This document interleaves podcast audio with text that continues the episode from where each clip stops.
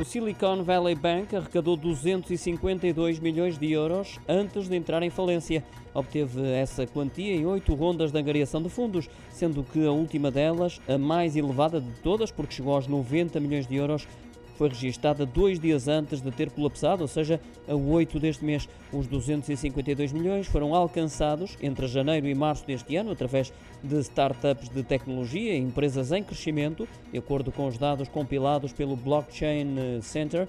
Revelaram-se, no entanto, insuficientes para evitar o colapso do que se foi gerando de forma gradual com o seu investimento em títulos do governo dos Estados Unidos com juros baixos.